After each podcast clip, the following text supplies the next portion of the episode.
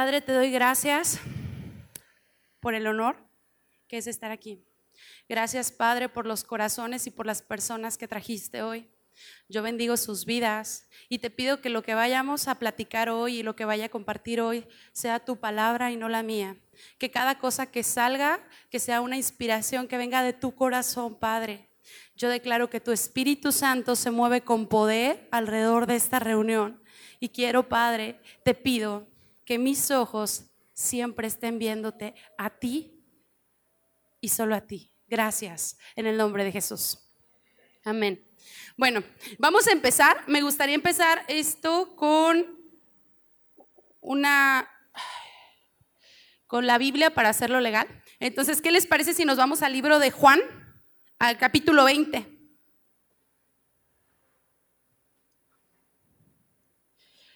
Este libro, bueno, aquí les pongo un poquito el contexto, habla de cuando ya fue sepultado Jesús, ya murió, ya, ya fue crucificado y fue sepultado. Y a partir de aquí empieza lo, lo que es lo real para nosotros, ¿sale? Entonces lo padre. Entonces me gustaría, este, ¿ya están en Juan 20? Sale. Entonces empieza con el sepulcro vacío. Estamos en una versión internacional, ¿verdad? ¿Sí? Ok. El primer día de la semana, muy de mañana, cuando todavía estaba oscuro, María Magdalena fue al sepulcro y vio que habían quitado la piedra que cubría la entrada. Cuando estaba leyendo esto, vamos a hacer como un estudio pequeño. Cuando estaba leyendo esto, el primer día de la semana, el día, el primer día de la semana es el día 7, que es el día domingo. Siete aquí te habla, o en, número, en el estudio de los números, habla de que es un nuevo comienzo. Entonces, a partir de aquí, es un nuevo comienzo, donde Jesús trae su verdad de las promesas que ya les había hablado a todos los discípulos. Lo que ya había dado, lo que hizo en su caminar, a partir de aquí empieza el nuevo comienzo, donde todas las realidades que Él te había puesto, que tú veías imposibles o que ellos veían imposibles, Él las empezaba a manifestar. Entonces, en el primer día de la semana, muy de mañana, cuando todavía estaba oscuro, María Magdalena fue al sepulcro y vio que habían quitado la piedra que cubría la entrada. Existen diferentes tipos de relación con Dios. Cada persona tiene una manera de relacionarse distinta con Dios. Y existen relaciones que son grupales y relaciones que son individuales. La manifestación de Dios es de una manera distinta. ¿Por qué? Porque cuando yo me relaciono es como la pareja. Cuando tú te relacionas con tu pareja tú solo, tienes una manera y un lenguaje distinto a cuando están en compañía de todos los demás, de sus hijos, de su familia. Son maneras distintas de relacionarse, pero las dos son necesarias. Entonces, aquí habla de cómo María Magdalena llevaba tiempo caminando con Dios, conoció a Jesús, se enamoró de su, de su don, de su llamado y decidió dejar todo lo que tenía para seguirlo. Entonces, una vez que empieza a dejar todo, después de que ella tiene a lo más preciado y se enamora como nadie de Jesús, lo matan. Y pierde lo que ella pensaba que era lo más preciado para ella. Se lo arrebatan. Ella todavía no entendía que Jesús iba a resucitar. Aquí en las escrituras dice que todavía ellos no tenían una idea clara, una noción clara de que Jesús les decía, voy a resucitar, voy a resucitar. Ellos todavía no lo entendían. Ella solo entendía que a la persona por la que había decidido apostar todo y dejar todo, esa persona que le mostró su verdadero valor, que le mostró quién era ella, no por lo que decían los demás, sino por quién era ella. La persona que le mostró lo importante que era ella y lo que venía a hacer para este mundo porque en ese tiempo la mujer era muy callada y muy sometida. La mujer no tenía parte para hablar ni parte para participar en cualquier cosa. Entonces, en ese momento Jesús empoderó a la mujer. Y de repente se llevan y matan, donde físicamente, donde mentalmente, donde en lo real, cuando matan a alguien, tú piensas que ya no hay más. Se petateó ya, no hay más. ¿Y qué pasa? Que sí, quizá está ahí, él te había dicho, yo voy a resucitar, pero ella todavía no lo entendía como tal. Entonces, aún así, ella decidía pararse temprano, antes de que amaneciera, para ir a ver a aquel que ya estaba muerto para ella. Entonces va a la tumba y llega a la tumba y ¿qué se encuentra? ¿Quién me puede decir? todavía no se la encuentra vacía. ¿Qué leímos? Que habían quitado la piedra. Entonces se fija que quitan la piedra y se espanta. ¿Y qué es lo que hace? Se va corriendo con Pedro. Entonces dice, así que fue corriendo a ver a Simón Pedro y al otro discípulo, quien Jesús amaba. Este libro es el de Juan y creo que ya lo hemos dicho, pero Juan siempre que se decía de él mismo, siempre que hablaba de él mismo, decía, el amado de Jesús, el que Jesús amaba. Y yo creo que hay dos partes para ver esto de Juan. Puedes verlo como que, ay, Juan ese se creía un montón y se sabía amado por Jesús. O la otra es que necesitaba afirmarse día a día porque Jesús me ama, porque Jesús me ama. Entonces, ¿cuántas de ustedes no les ha dicho Dios princesa, rey, nobleza, hijo? Y no nos lo creemos. Y ni siquiera nos atrevemos a decirlo. Entonces, en esta parte, Juan te dice el amado de Jesús, o el que Jesús amaba.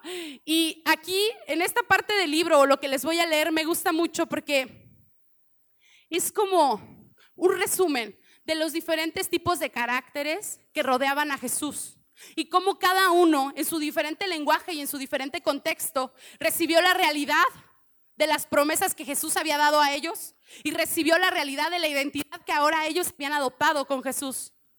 Pero no quiere decir que si yo recibo una realidad, y por eso se los estoy hablando de todos, por eso les voy a hablar un poquito de María Magdalena, un poquito les digo de Juan, vamos a hablar un poquito de Pedro. ¿Por qué? Porque siempre hay, buscamos como que líderes con los cuales nos podemos identificar. Y ahí es donde funcionan los otros grupos. Cuando estamos en, en grupo, podemos ver con quién nos podemos identificar y qué relación me gustaría a mí tener, como con quién.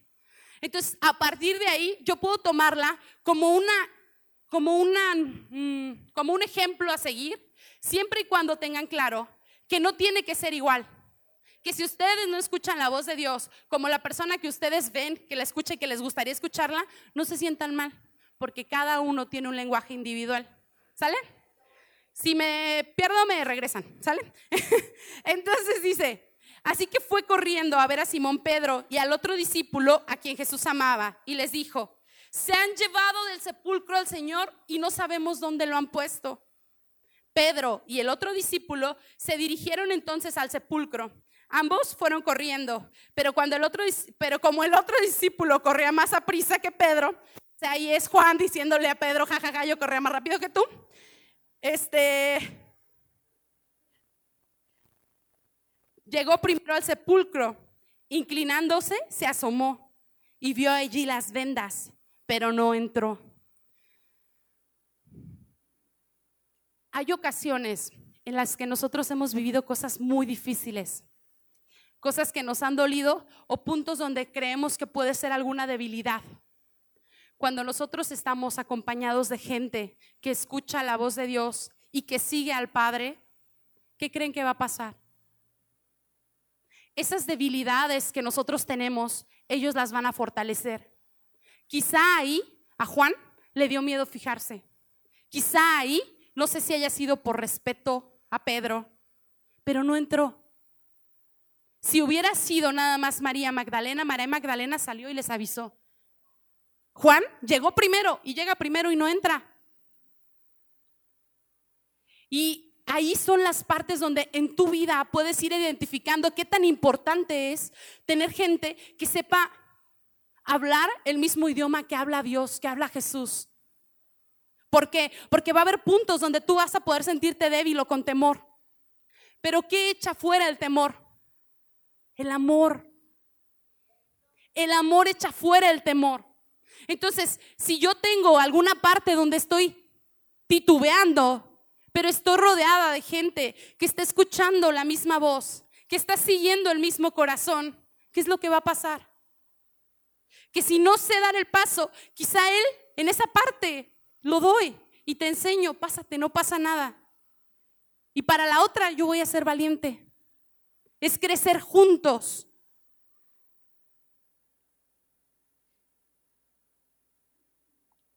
Tras él llegó Simón Pedro y entró en el sepulcro. Vio allí las vendas y el sudario que habían cubierto la cabeza de Jesús, aunque el sudario no estaba con las vendas, sino enrollado en un lugar aparte. En ese momento entró también el otro discípulo, el que había llegado primero al sepulcro y vio y creyó. Hasta entonces no habían entendido la escritura que dice que Jesús tenía que resucitar. ¿Cuántas veces en nuestra vida no le hemos pedido algo a Dios y no se nos da? Y no entendemos por qué.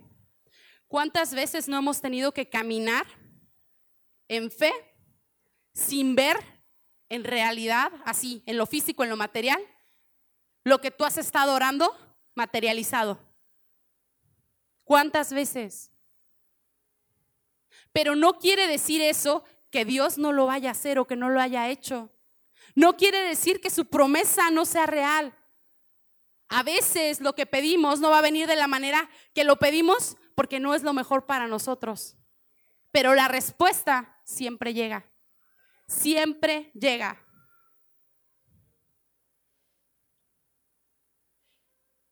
Los discípulos regresaron a su casa, pero María se quedó afuera, llorando junto al sepulcro. Mientras lloraba, se inclinó para mirar dentro del sepulcro y vio dos ángeles vestidos de blanco, sentados donde había, donde había estado el cuerpo de Jesús, uno en la cabecera y otro a los pies. ¿Por qué lloras, mujer? le preguntaron los ángeles. Es que se han llevado a mi Señor y no sé dónde lo han puesto. Le respondió. Apenas dijo esto, volvió la mirada y allí vio a Jesús de pie, aunque no sabía que era él. Jesús le dijo, ¿por qué lloras, mujer? ¿A quién buscas? Ella, pensando que se trataba del que cuidaba el huerto, le dijo, Señor, si usted se lo ha llevado, dígame dónde lo ha puesto. Yo iré por él. Y aquí es donde les digo de las relaciones.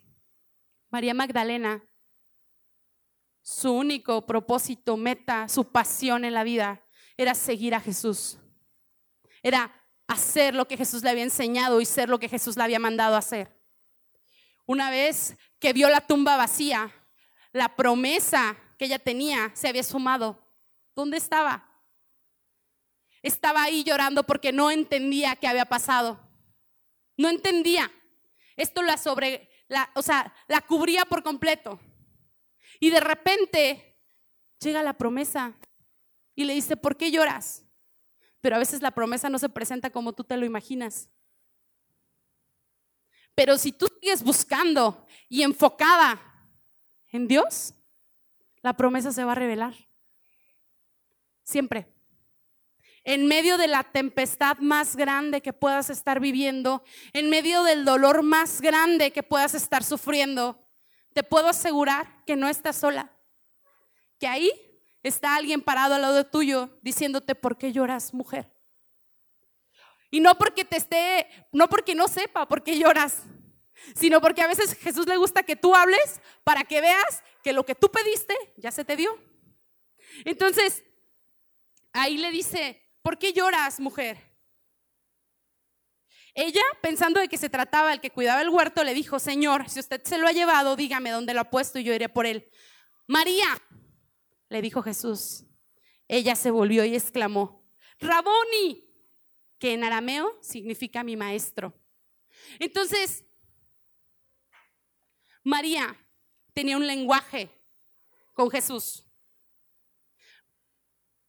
¿Tú conoces el nombre que Jesús te ha dado? ¿Cómo te llama Él en la intimidad? ¿Te dice princesa? ¿Te dice hijo? ¿Te dice hija? ¿Te dice rey? ¿Cómo te dice? Si no sabes, pregúntale. ¿Por qué? Porque a partir de ahí, cuando estés viviendo una época donde te sientas en el desierto y no sepas qué hacer, Él te puede llegar y te puede decir, María, y vas a voltar y decir, eres tú. La Biblia habla en cada parte en específico puede estar hablando a ti, por eso es palabra viva, porque son parábolas que pueden ser tomadas para, para un contexto que puedas estar atravesando. No quieres decir que sean de ti, aquí habla claro de María, pero puede ser tomada para ti en una batalla que estés enfrentando. Y es como ahora, por eso nos reunimos. Porque mis luchas, mis victorias son victorias ganadas para ustedes. ¿Por qué? Porque la experiencia que yo obtuve a través de esas victorias, viendo a Dios, es una experiencia que yo debo, por orden de mi papá, compartir con mis hermanos. No para vanagloriarme a mí, mí misma, sino para ayudarlos en el camino. Y tus victorias son mis victorias. Y te necesito porque tus victorias me van a ayudar a no caerme en lo que tú te pudiste haber caído. Por eso es tan importante poder ser hermanos y familia en Cristo. Por eso es tan importante poder tener una relación y ser hija o hijo de Dios. Cada uno en lo individual y en la familia. ¿Sale? Si los aburro, se levantan y se dan una vueltita. Entonces, dice, suéltame, porque todavía no he vuelto al Padre.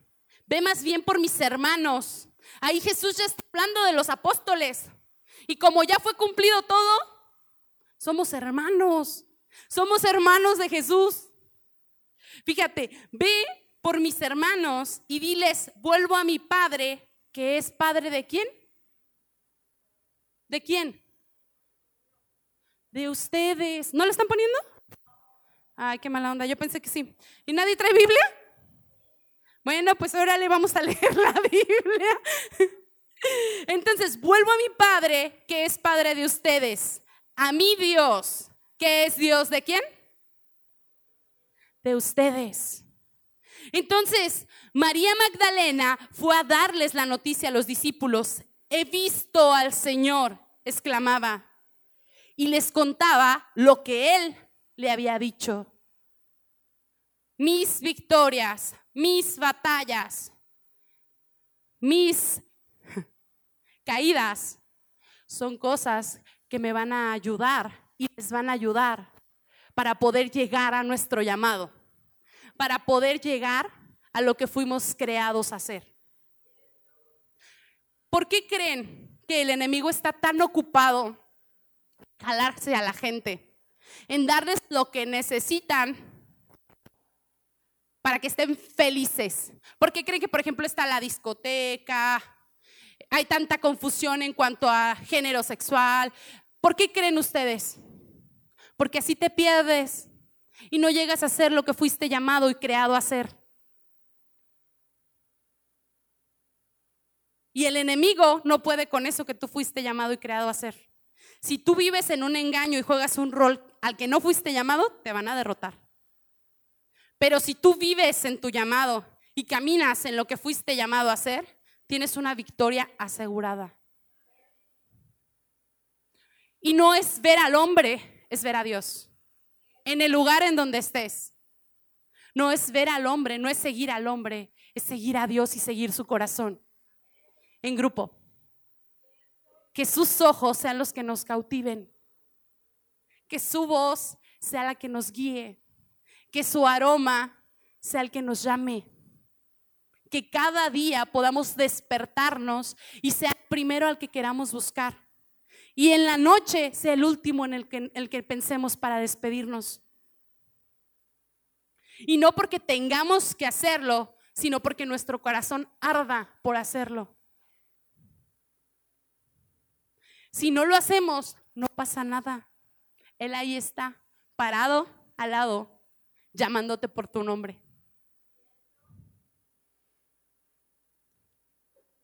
Al atardecer de aquel día de la semana, estaban reunidos los discípulos a puerta cerrada por temor a los judíos. Entró Jesús y poniéndose en medio de ellos, los saludó. Este ya lo había platicado, me da mucha risa porque Jesús, la neta, yo me imagino que era como bien bromista y así, ¿no? Entonces me imagino a todos, pues estaban espantados porque les querían dar crán y al que ellos, pues como que seguían, pues lo habían matado. A pesar de que ya habían visto que pues, se le había aparecido a María, pues todavía a ellos no se les aparecía. Entonces están ahí sentados y espantados y de repente llega alguien y traspasa la puerta y se les pone en el centro.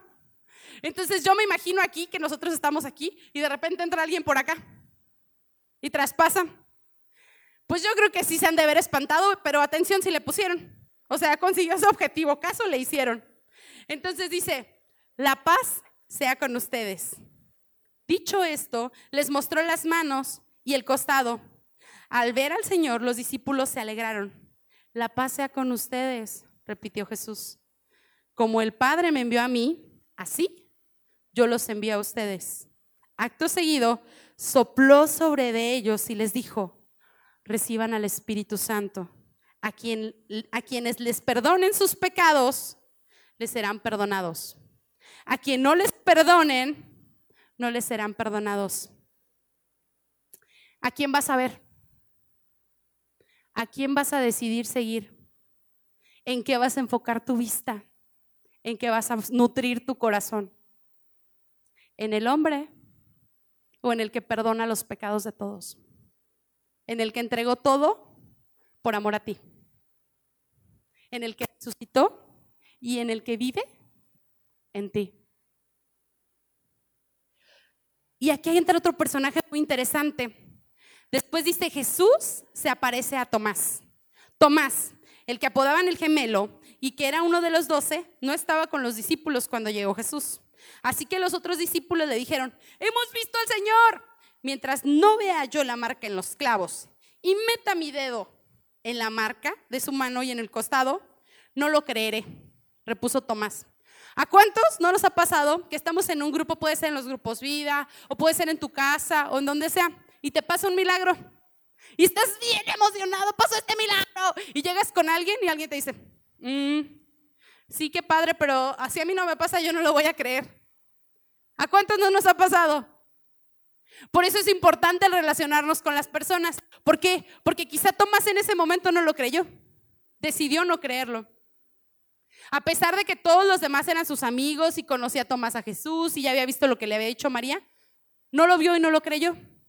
Entonces, muchos de nosotros a veces batallamos con el creer que Dios puede hacer algo imposible. Y más cuando ese imposible es en nuestras vidas. ¿Por qué? Porque es fácil poder decir, ah, bueno, pues con los demás sí lo hace. Pero a mí, hasta que no vea, no crea. ¿Y qué creen que haría Jesús? lo juzgó y dijo, ahora por incrédulo, ya no te voy a enseñar nada? No. Entonces, si ustedes han pasado eso, no se sientan mal. En los grupos vida, ahorita hay milagros sucediendo. Cada reunión hay un milagro pasando. Cada reunión en la iglesia puede haber milagros. Y hay milagros.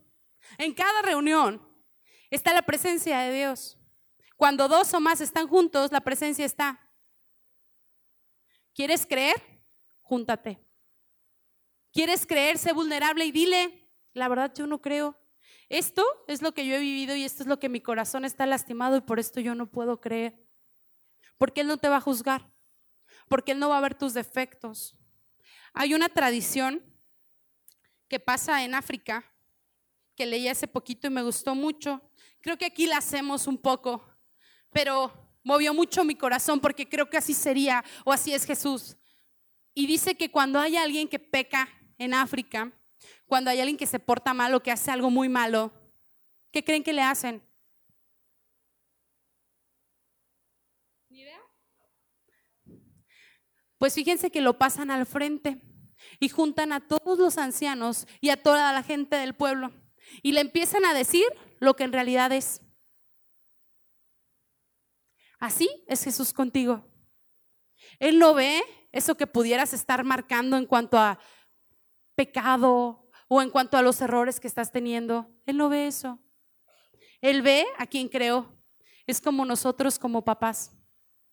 Yo como papá, yo como mamá puedo ver a mi hijo y es un, un niño que está creciendo y es un puberto. De hecho, ahora fue su cumpleaños y le hice un pastel, así. Fue un pastel express porque pues nunca, no soy muy organizada en cuanto a fiestas y todo. Y se me ocurre hacerle un pastel, ¿no? A la criatura. Y ahí lo tengo muy contento, está allá afuera jugando fútbol y todo. Y de repente pues ya era tarde y ya era hora de partir el pastel. Y acá está el tuyo jugando fútbol muy contento, ¿no? Y todos hablándole en la fiesta. Oscar, vente al pastel. ¿Qué creen que hizo Oscar? seguía jugando fútbol. No me peló. Pues tres veces le hablé, las tres veces me ignoró. Entonces ya agarro y me voy caminando, pero yo parecía toro embravecido, así de... y voy así como que uno, dos, tres, cuatro, cinco, seis, siete, ocho, diez, me ama, yo lo amo. Y ya, llego y le digo Gerardo, porque se llama Oscar Gerardo. Entonces, Oscar es cuando ando de buenas, ya sé, es de novela. Oscar es cuando ando de buenas y Gerardo es cuando de plano estoy enojada. Entonces, por eso les digo que Dios tiene un nombre para ustedes también. Entonces ya llego yo y de repente estaba Así no, pues primero fue Oscar, Oscarito, Oscar bebé, y ya que llego allá, Gerardo, o te bajas o te bajo. Ay, mamá, pues se baja enojado el chiquito bebé.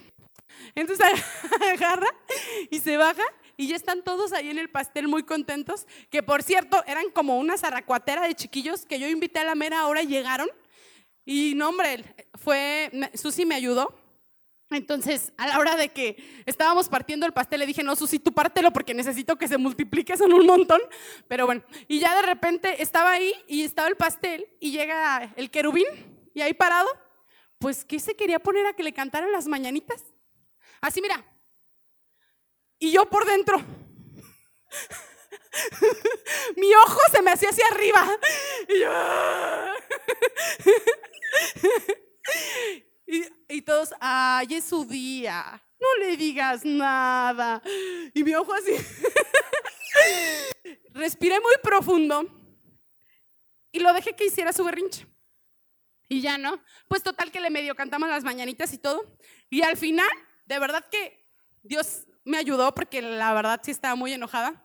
Y al final me dice, ya me voy, mami. Y me volteé a ver y le digo, no me hables estoy muy enojada contigo. ¿Viste tu comportamiento? Que, este, fíjate, todo lo que hice por ti, que quién sabe qué. Y se me queda viendo, mami, es que era mi día. Y yo, pues más me torcí. Pero entendí algo. Cuando los papás conocen, cuando los hijos conocen el corazón de los padres, podemos vivir por gracia. Entonces, la verdad, o sea, no quiere decir que no necesite límites, claro pero Él conoce el corazón y se aprovecha de la gracia. ¿Conocen el corazón de su papá? ¿Conocen el corazón de Dios? ¿Y viven en su gracia? ¿Viven de su gracia?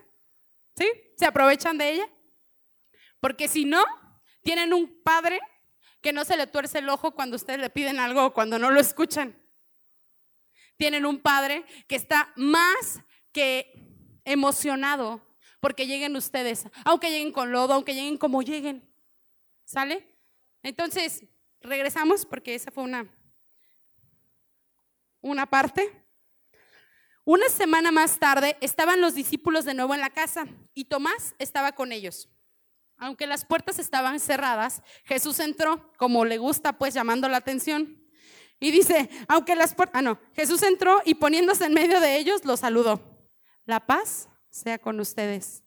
Luego le dijo a Tomás, pon tu dedo aquí y mira mis manos.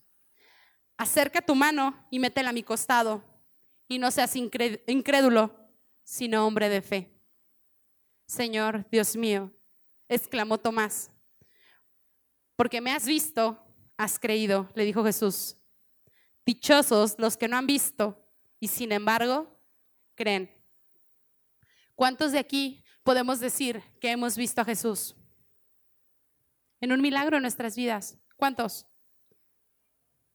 Y a veces nos cuesta trabajo creer. Y hay gente que nunca se ha manifestado un milagro muy grande en sus vidas. Y creen. ¿Por qué? Porque no son los milagros lo que me acerca a Él, es su amor. Porque si yo estoy acercándome a Él, por esos milagros que Él me va a dar, estoy acercándome con un corazón equivocado. Y eso puede ser que al final me aleje.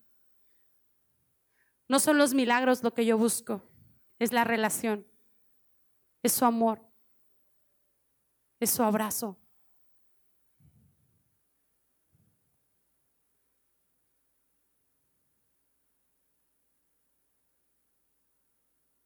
Y puede ser que a veces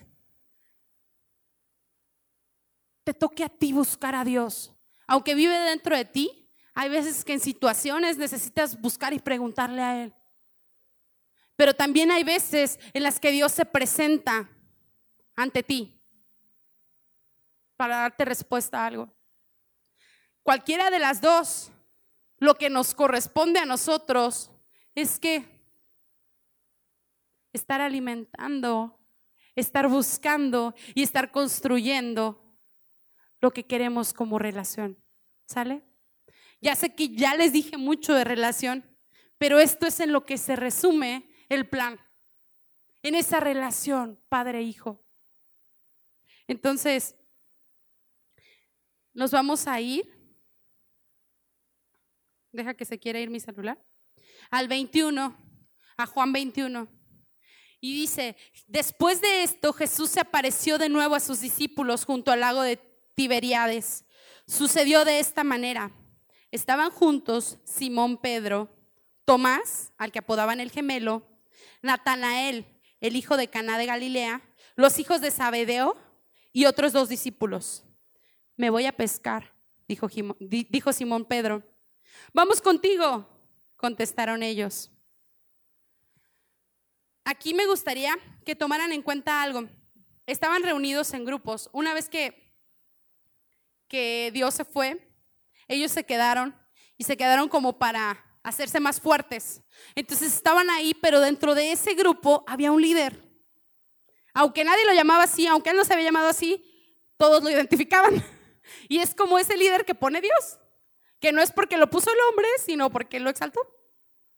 Entonces, él lo buscaba, pero ahí estaba.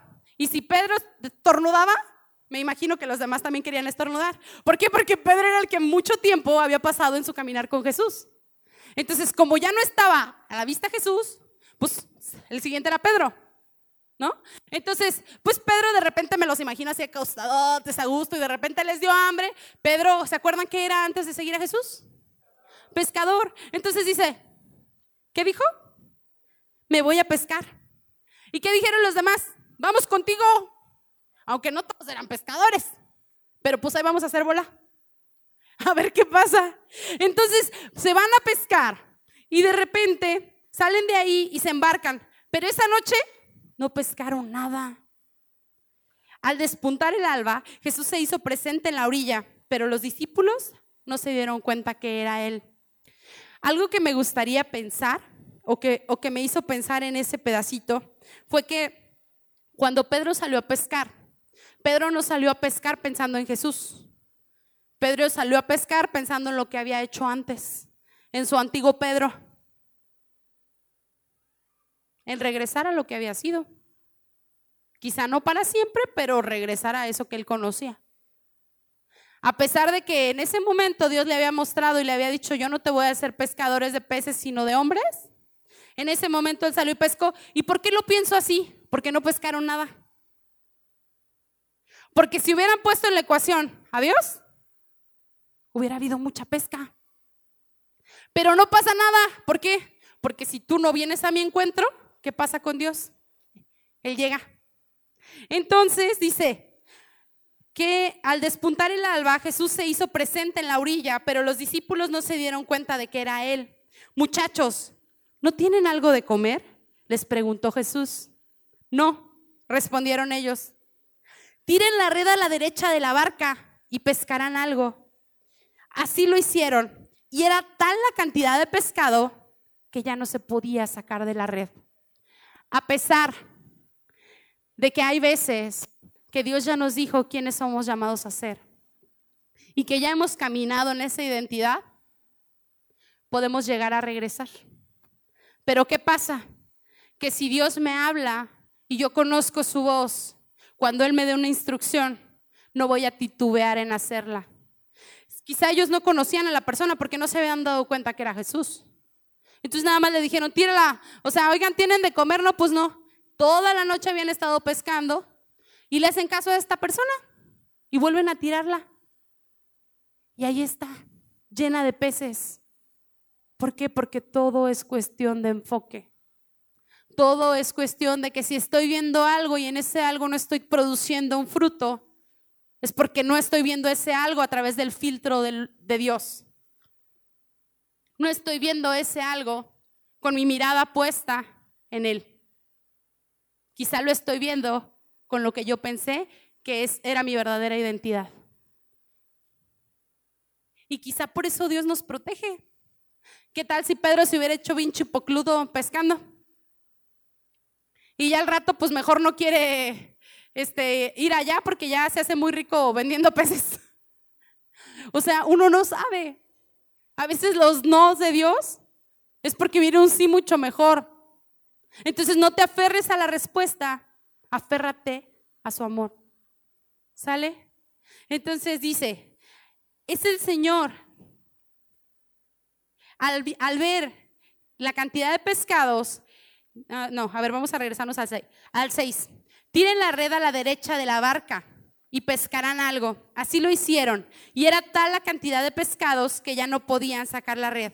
Es el Señor, dijo Pedro, el discípulo, no, dijo a Pedro, el discípulo a quien amaba. ¿Quién creen que le dijo? Juan. Entonces, si alguien te choca porque luego se cree mucho, es porque es una afirmación para él mismo y lo necesita. Ámalo. También tú lo necesitas. Entonces dice, los otros discípulos lo siguieron en la barca arrastrando, ah, no, esto, esta parte es muy importante. Tan pronto como Simón Pedro le oyó decir, es el Señor, se puso la ropa, pues estaba semidesnudo, y se tiró al agua. ¿Para qué creen que se haya puesto la ropa si se iba a mojar? O sea, la Biblia te habla de partes chiquitas, pero que te pueden hablar a tu corazón. ¿Por qué? Porque al ponerte la ropa, yo lo veo como ponerte esa identidad que Él te dio y me vale a dónde voy, voy contigo, a nadar en tus aguas.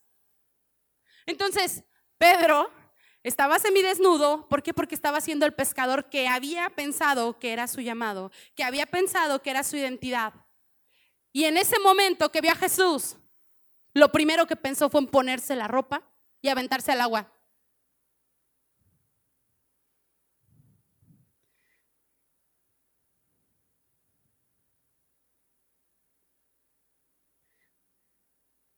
Los otros discípulos lo siguieron en la barca arrastrando la red llena de pescados, pues estaban a escasos 100 metros de la orilla. Al desembarcar, vieron unas brasas con un pescado encima y un pan. Esta parte apunta en el Pedro aquí en esta parte de la Biblia habla mucho de cómo cuando tú haces algo donde crees que le fallas a Dios, la culpa es la que te aleja de su presencia. Entonces, Pedro, antes de esto, su contexto era que lo había negado tres veces. ¿Se acuerdan? Entonces, aquí las brasas, y lo leí en, hay una, traducción de la Biblia que lo marca y a mí me brincó mucho y me gustó, que habla de las brasas. En la Biblia cita que cuando Pedro negó a Jesús tres veces, estaba calentándose en brasas porque tenían frío. ¿Recuerdan? Bueno, pues en este lugar donde Jesús vuelve a encontrar a Pedro, lo primero que ve al llegar al lugar donde está Jesús son las brasas. ¿Por qué? Porque hay veces que Jesús te va a llevar al lugar donde tú te sientes condenado, pero no te va a llevar para que te condenes más o te hundas, sino para mostrarte tu verdadera identidad. Pedro quizá en ese momento todavía no se sentía merecedor y era por eso que se había ido a pescar sin fijarse y sin enfocar su vista en Dios. ¿Por qué? Porque ese, esa parte de atrás donde le había dicho, yo te amo tanto y nunca te voy a negar. Y haberlo negado había roto su corazón y había sentido que había traicionado a su amado. Entonces se sentía inmerecedor de estar en la presencia de Él. Se sentía poca cosa para poder llevar el Evangelio, para poder decir o enseñar lo que Jesús le había enseñado. Entonces en esta parte apunta a cómo Dios quiere restaurar esta relación. En donde, en el punto donde tú recuerdas, y hay veces que nosotros tenemos como ciertas situaciones en nuestras vidas que nos marcan y que nos duele. Y a partir de ahí tomamos otra identidad. Y cuando piensas en eso, no, ya no me quiero acordar porque me duele. Pero si le pides a Jesús que te acompañe en ese lugar, la sanidad y la liberación y la toma de tu verdadera identidad van a venir. Entonces, aquí le dice, traigan algunos de los peces que acaban de sacar, les dijo Jesús. Simón Pedro subió a bordo y arrastró la orilla hasta la orilla de la red, la cual estaba llena de pescado de buen tamaño. Eran 153, pero a pesar de ser tantos, la red no se rompió. Vengan a desayunar, les dijo Jesús. Ninguno de los discípulos se atrevía a preguntarle, ¿quién eres tú? Porque sabían que era el Señor. Jesús se acercó, tomó el pan y se los dio a ellos e hizo lo mismo con el pescado. Esta fue la tercera vez que Jesús se apareció a todos sus discípulos después de haber resucitado. Cuando terminaron de desayunar, Jesús le preguntó a Simón Pedro, Simón, hijo de Juan, ¿me amas más que a estos? ¿Que estos? Hay dos maneras de pensar en esa pregunta que le está haciendo eh, Jesús a Juan, a Pedro. Le puede estar preguntando, ¿me amas más que estos que estaban ahí, que eran los discípulos? O, me puedes, o le puede preguntar, ¿me amas más que estos porque estaban pescando y estaban arreglando lo de los peces? Y como Pedro era pescador, pues también le puede preguntar, ¿me amas más que lo que hacías? Puede ser cualquiera de las dos. Pero ese no es lo importante, lo importante es la respuesta, ¿no? ¿Me amas más que? ¿Cuántas veces en nuestras vidas no hemos sentido que tenemos que elegir a Dios o algo? Y cuando elegimos a algo, nos sentimos mal. Y caminamos con un peso. O cuando elegimos a Dios, nos sentimos mal. y caminamos con un peso. ¿Por qué? Porque pensamos que perdemos. Porque no entendemos o no creemos o todavía no vivimos en la realidad de que Dios es más que eso que Dios te da más, que Dios es un buen padre. Entonces, ¿vamos bien? ¿No los he aburrido? Bueno, ya casi acabamos. Entonces le dice, Simón, hijo de Juan, ¿me amas más que estos? Sí, Señor, tú sabes que te quiero, contestó Pedro. Apacienta mis corderos, le dijo Jesús. Y volvió a preguntarle, Simón, hijo de Juan, ¿me amas? Sí, Señor, tú sabes que te quiero. Cuida mis ovejas. Por tercera vez, Jesús le preguntó, Simón, hijo de Juan, ¿me quieres? A Pedro le dolió por que por tercera vez Jesús le hubiera preguntado, ¿me quieres? Así que le dijo, Señor, tú sabes, tú lo sabes todo, tú sabes que te quiero. Apacienta mis ovejas, le dijo Jesús. Hay ocasiones en las que un problema nos pasa en la vida y se nos presenta de una cara y luego se nos vuelve a presentar cara y luego se nos vuelve a presentar de otra cara. Y estamos con Dios y estamos caminando con Dios. Y en ese caminar con Dios estamos como que, uy, me duele. Y como que Dios te está preguntando, dame. Y tú, Dios es que ya, le ya te di todo. O sea, ya traté de ser, soy buena persona, le echo ganas, o sea, vengo a la iglesia, oro por gente y de todas maneras me pides más. Y otra vez como que llega Dios y te dice, ¿me amas? Y tú, ¡ay, qué castroso eres! Pero ¿sabes por qué es? Porque Él está apuntando para que tú conozcas las debilidades de tu corazón y tengas la posibilidad de limpiar lo que no te toca, lo que no es tuyo. ¿Por qué? Porque en ese momento Pedro pudo haber sido enfrentado por primera, en primera, por la culpa que tenía por haberlo, haberlo negado tres veces. Y es chistoso cómo lo negó tres veces y tres veces Jesús le preguntó. Para sanar por completo. Entonces, puede apuntar a eso.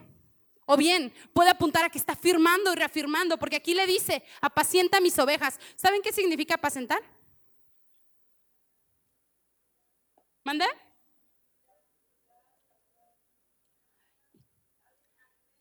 Sí, viene, uh, apacentar viene de latín, que significa pasare, y es un verbo que hace alusión a dar de comer al ganado. Y también se usa para amaestrar, enseñar, adiestrar de una manera espiritual. ¿Cuántas veces Dios no te ha hablado? Y por no escuchar lo que tú querías o no ver la respuesta que tú querías, no caminaste en eso. ¿Y qué tal si eso era lo que iba a hacer arder tu corazón? ¿Qué tal? Entonces, aquí a Pedro le está diciendo, Pedro, ¿me amas? Apacienta mis ovejas. Le está diciendo a lo que él viene llamado a hacer. Y es como les dije de la tribu, ¿se acuerdan? Ahí no le está apuntando al, Pedro, me negaste y me dijiste que no me ibas a negar. No. Le está hablando a su corazón. Ah, quita lo que no es tuyo. Quita las mentiras que te hacen sentir culpa. Quita las mentiras que te hacen sentir insuficiente. Quita las mentiras que te hacen sentir que me fallaste. Y esto es lo que quiero que tomes, tu llamado.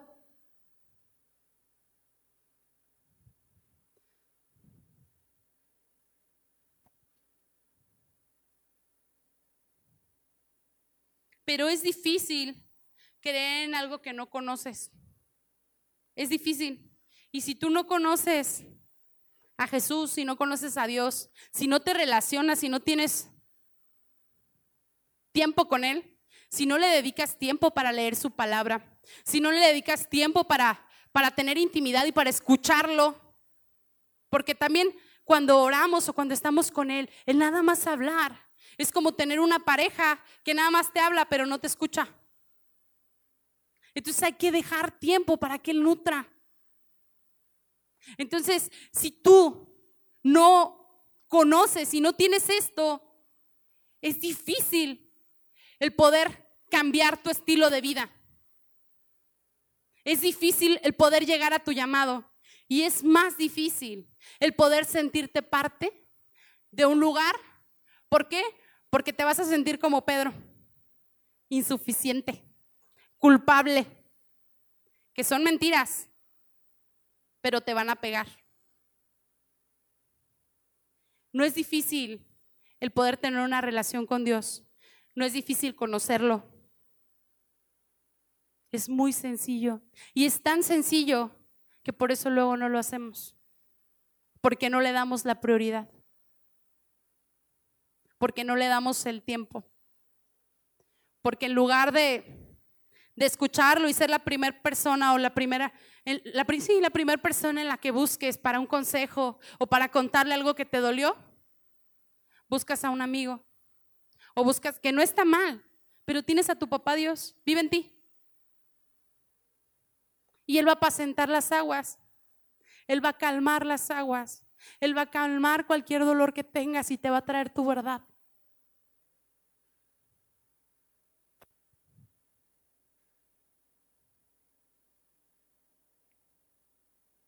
Esto dijo Jesús. De veras, no, bueno, vamos a saltarnos esta partecita y después le dice en el versículo 19, sígueme. Al volverse, Pedro vio que lo seguía el discípulo a quien Jesús amaba. Amaba. El mismo que en la cena se había reclinado sobre Jesús y le había dicho, Señor, ¿quién crees que va a traicionarte? Al verlo, Pedro preguntó, Señor, ¿y este qué? ¿Cuántas veces en nuestro caminar y en la iglesia no vamos así como que creciendo y todo, pero viendo al ojo del amigo? ¿Y este qué? Y ay, mira, pues es que sí tiene un montón de don para los milagros. ¿Y esta qué? Yo veo su vida, yo veo. Y empiezas a ser un juez buenísimo. O luego ves a cualquiera, no, pues una que ya, no sé, cualquier, cualquier cosa, que no sea fijar los ojos en él. Venir aquí y estar en su presencia. Porque aquí le dijo él, le dijo Jesús a, a Pedro, sígueme. Y en lugar de seguirlo, Pedro volteó primero a ver quién lo seguía. ¿Cuántas veces venimos aquí o vamos a nuestra casa y en lugar de buscar a Dios, vemos quién lo está buscando alrededor? ¿O vemos aquí quién sí está y quién no está?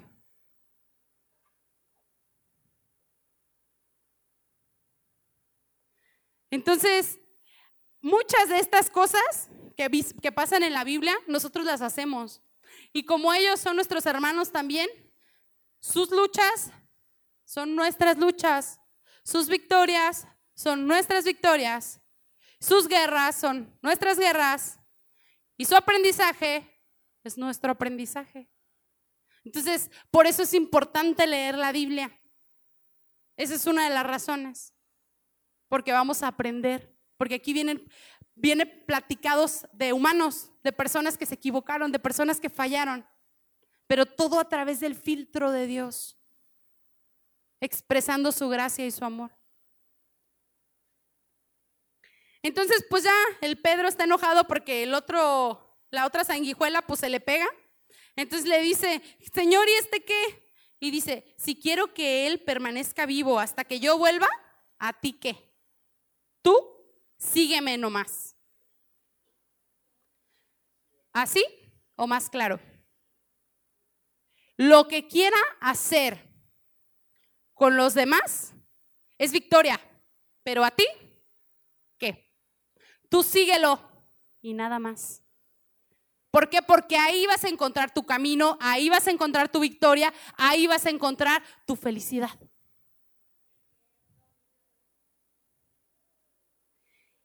Este es el discípulo que da testimonio de estas cosas y las escribió. Y estamos convencidos de que su testimonio es verídico. Él mismo lo escribió y él mismo puso eso. Jesús hizo también muchas otras cosas, tantas que si escribiera cada una de ellas, pienso que los libros escritos no cabrían en el mundo entero.